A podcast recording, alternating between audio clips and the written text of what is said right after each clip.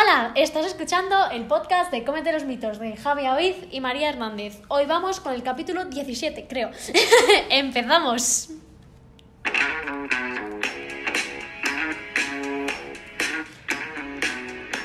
Buenos días, buenas tardes y buenas noches. Vamos a fingir que no acabamos de grabar otro ahora mismo. y que no está seguido, ¿vale? Sigamos. Vamos a hablar sobre un tema que seguro que todas y todos vosotros habéis oído hablar al menos de la palabra gluten. Un amigo, un familiar, mm, pf, me da igual. Cualquier persona que os haya dicho algún día, ay, pues he dejado el gluten. Y le dices, ah, ¿te han detectado intolerancia o celiaquía o, o algo? O algo. Ah, no. Ah, va- vale, bueno. Y te quedas así y dices, pues ya está. ¿no? O ir al supermercado y ver que casi todo no tiene gluten. O cosas así, ¿no? Sí, pero eso ya es más como normal. Bueno, ya está ¿sabes? normalizado. Sí, Pero muy- bueno, pero está ahí. No vamos a mencionar qué supermercado ha ayudado a normalizar esto, pero la verdad es que ha ayudado. Ayudar. Porque ayuda. a personas que tenían, bueno, que tienen. Sí, sí, sí. celiaquía, les ha hecho la vida más fácil, más Exacto, sencilla. exacto, exacto. Y ahora pues podemos encontrar cualquier cosa sin gluten, bueno, cualquier cosa tampoco, ¿eh? Pero la mayoría de cosas más gluten es fácil. bastante difícil. Ahora del encontrar más fácil.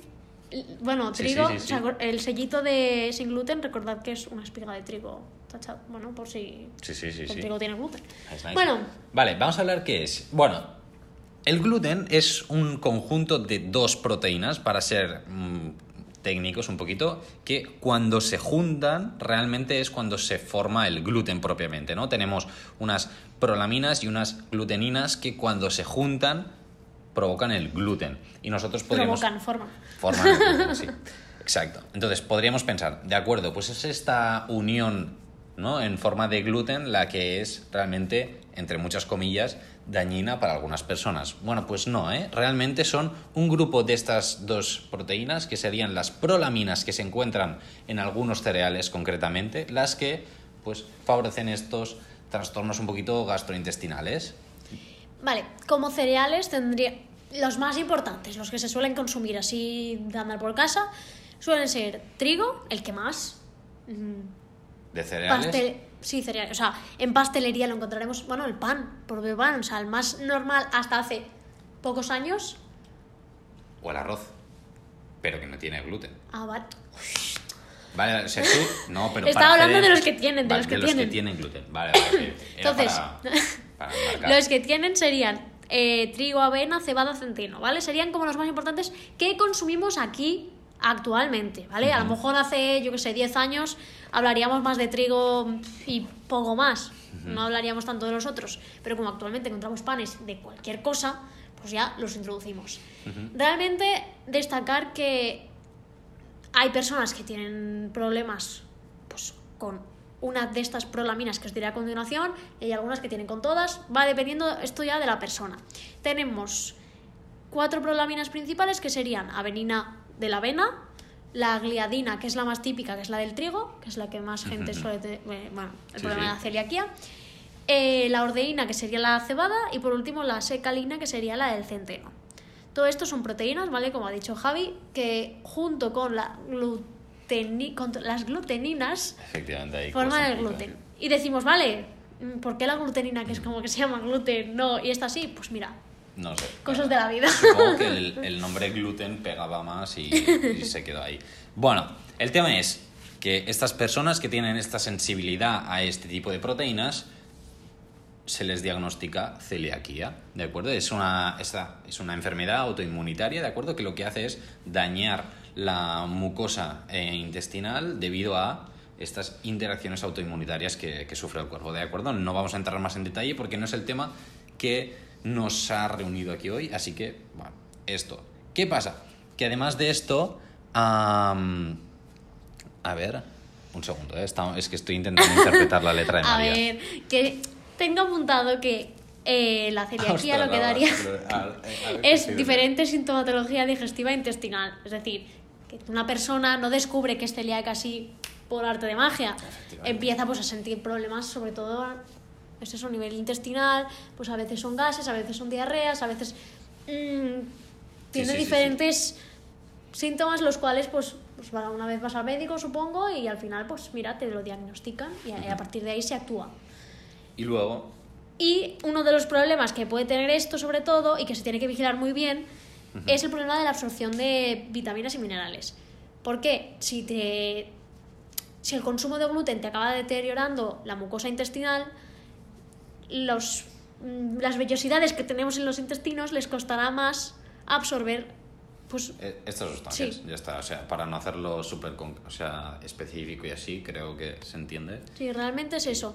Entonces, pero pensad que esto, una persona ya debe llevar tiempo Sí, sí, sí. consumiendo esto para que realmente Exacto. suceda, ¿sabes? Que no va a ser primer contacto, muerte y destrucción, todo el intestino derrotado. Y luego que es muy interesante el hecho de que cuando tú eliminas el gluten de la dieta, en una persona celíaca se revierte Hmm. este proceso. Por lo tanto, si se te había dañado esta mucosa intestinal, se revierte y puedes llegar al estado. No es algo normal, instantáneo, como está es- lógico. Obviamente, en ambos casos no es instantáneo, pero es, es esto un procesico, pero que se consigue revertir. Bueno, Entonces, volvemos al mito. volvemos. Vale. ¿Por qué hablamos de esto? La cosa es, las personas que suelen decirnos que tienen, bueno, que han dejado el gluten o tal, cuando les dices, pero es porque te sienta mal, hay gente que te va a decir que sí, que cree que es eso, entonces lo elimina, pero hay gente que directamente es por probar. ¿Por qué no? Pues vamos. Eh, porque es malo el gluten. Dicen.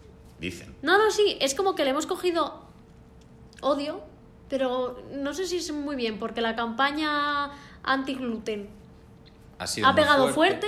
Sí, bueno, es como... Yo, yo lo asimilo a la lactosa, es lo mismo. Que la gente ha dejado de tomar lactosa también un poquito porque, ah, la lactosa, la lactosa, la lactosa. Pues lo mismo con el gluten, gluten, gluten, gluten. Entonces, bueno, gluten. Con la consulta que más me encuentro es, pero es que mira, he eliminado el gluten, he bajado de peso, me siento mejor a nivel intestinal, es decir, pues si tenía flatulencias ya no las tengo, eh, me ha mejorado pues la hora de ir al baño, ¿sabes? Es como que todo ha ido mejor y dices, vale, a ver, Analicemos. pongámoslo en retrospectiva, yo sé. ¿Realmente es el gluten el que ha hecho que bajes, o sea, el no consumirlo, que bajes de peso, que te encuentres mejor? ¿Y si es que antes llevabas una dieta rica en grasas, rica en ha- harinas refinadas, como puede ser un pan blanco de toda la vida? Una pasta. La pasta, el plato de pasta gigante con carne picada y tomate que nos hemos cascado todos en casa. Y que está delicioso. Apuntamos. Bueno, yo ya no lo sé, ¿sabes? No, no lo hago. es más, no me apetece. No. Tengo un de estos raro de que si no le echo verduras al plato, ya no sé. Un plato de pasta así solo con no me atrae. A mí aún sí, ¿eh? A O sea, mí yo hay no. veces que, puf, un plato de macarrones, oh my god, ¿eh? Pues yo esa fase la dejé hace Bueno, años ya. yo todavía soy un niño. bueno, Es ¿qué que pasa? María, tú eres más mayor que yo, claro. ¿Qué la dejaste? ¡Oh, puñita! Bueno, ya está. Después de esta Qué puñita tonto tan eres, maja. tonto. Bueno, que la cuestión, cuando la gente elimina el gluten, suele eliminar todo esto, porque sí, es más sencillo que hace años encontrar productos sin gluten, pero no solemos irnos a pastelería sin gluten, no sé qué sin gluten, todo lo sin gluten para el carro. No, solemos coger lo que solemos comer y añadir nuevos productos que dices, ay, pues mira, como no como esto, comeré esto. Efectivamente, sí. Por ejemplo, el pan sin gluten, no sé si lo habéis visto alguna vez o probado, pero deja bastante que desear. Sí, la calidad... Y la palatabilidad, Sí, sí, sí. O sea, que se están mejorando y cada vez salen panes mejores. sí, sí, claro. Pero y si te vas a un decir- especialista ya, pues vamos. Sí, pero que hay que decir que mm, pues, aquello de voy a comer un pan sin gluten, pues bueno. Por gusto y por amor al arte, pues no suele pasar. de, has de realmente necesitarlo porque si no, bueno, pues no acaba gustando, ¿no? Este tipo de preparaciones. Entonces, claro, si nosotros estamos llegando a un punto en el que dejamos de tomar gluten para conseguir, pues esto, ¿no? Una bajada de peso y así, tendríamos que valorarnos si realmente ah, es el gluten o el resto de cosas. O sea, la cosa es que realmente la mayoría de esta gente, no estoy diciendo la totalidad, es que han eliminado todos los productos malsanos, han incluido frutas, han incluido verduras, mm, comen más variado y claro, sus intestinos lo están agradeciendo, su cuerpo dice, uy, pierdo peso porque claro, la densidad energética realmente está disminuyendo, Sí, tú comes más volumen y menos denso. Y se, se encuentran, claro, maravillosamente. Pero y te entonces, venden que es el claro. gluten. El gluten. Exacto, pero ¿qué pasa? Que luego, obviamente, es el gluten, porque claro, si yo me como una tarta de manzana o un pastel luego yo me siento mal y entonces me molesta la barriga. bueno, ¿qué, ¿qué pasa aquí, María? Mm, A ver, si es que si llevas, yo qué sé, un mes, dos meses, Vale. comiendo súper bien, bueno, súper bien, bastante bien comparado con antes, ¿vale? Y de repente te metes en una tarta o dos trozos de tarta, así. Ah, Tartas estamos hablando de harinas refinadas, azúcar, todo. O sea, la tarta completa El- normal. El modelo de tarta Sí. tradicional. De una de supermercado de estas con dibujito encima de azúcar. Pues sí, es el top, ¿eh? Pero bueno, que la casera en el fondo Que- sería lo mismo. o Te sea comes que- dos trozos de esto y claro, te entran los retortijones, un dolor de barriga, pero es normal, has desacostumbrado a tu organismo a comer esto, lo has acostumbrado a comer bien, pues dice, uy, ¿por qué esto que me está dando? Es que yo no quiero esto. Y te sienta como una patada en el estómago, nunca mejor dicho. O es que he ido a cenar fuera, a comer fuera con la, yo qué sé, cena de empresa, comida familiar, lo que sea, y es que me ha sentado mal, es el gluten. Y no será que has estado comiendo por tres personas y tu estómago ha dicho, bueno, tu estómago, tu sistema digestivo ha dicho, uff, hasta aquí, ya me has matado.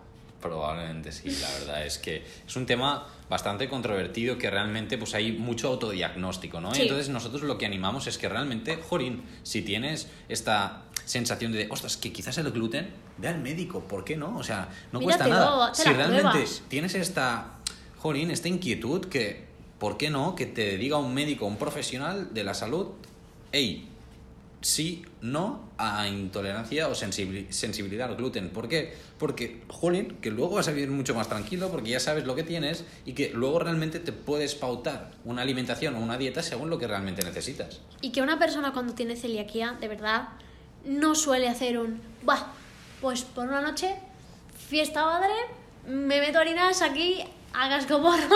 No, porque luego sabe que las consecuencias van a ser horrorosas, que va a estar con un dolor de tripa y diarreas en el caso de que las tenga y de que no, pues no. Y no lo va a pasar bien y no le va a compensar. No estoy hablando por todo el mundo, habrá gente que mira, le compense. Pero la mayoría dirán, no me compensa una noche loca para luego estar toda la, todo el día siguiente en la cama, hecho una bolita, sin poder moverse. Está claro. Está claro, está claro y creemos que es un tema importante. Es por eso que si tenéis mm, más preguntas sobre el tema, si queréis que de- desarrollemos algún punto, ¿no? Sí, sobre todo, concreto, bueno, tema más, parte decís. más prolaminas, glutaminas y todas estas cosas, lo hemos dicho... Muy A ver, tampoco, general. tampoco por encima, porque Sí, sí, explicado un poquillo. Pero no os vamos a explicar el mecanismo autoinmunitario por el cual tal, porque no creemos que sea parte del mito como tal. Que si hay alguien que dice, mira, lo necesito saber. Pues que nos lo pregunte. Exacto. Nosotros le contestamos pasamos- encantado. Pasamos toda la info sin ningún problema, que para eso estamos. ¿Qué? Es que me está diciendo algo así por lo bajín y no que si tenías algo más que comentar. Ah, no, no tenía nada más que comentar. Bueno, dicho esto, Pues como siempre, nos tenéis en redes sociales. efectivamente, Twitter, Instagram, lo tenéis en la descripción del podcast, tanto en Spotify. ¿distribución o descripción? Descripción. Has dicho Sí. distribución. Sí, sí. Ay, perdón, descripción del podcast, tanto en Spotify, iVoox y en todos los lados, supongo. En Apple Podcast, Eh, efectivamente. preguntas podéis hacer en iVoox, creo que lo hemos hablado antes. efectivamente. Mm, bueno, en Instagram y Twitter obviamente podéis hacer las preguntas que queráis. Y ya está. Nada más añadir, nos escuchamos más. el próximo jueves, así que que vaya súper bien. Adiós.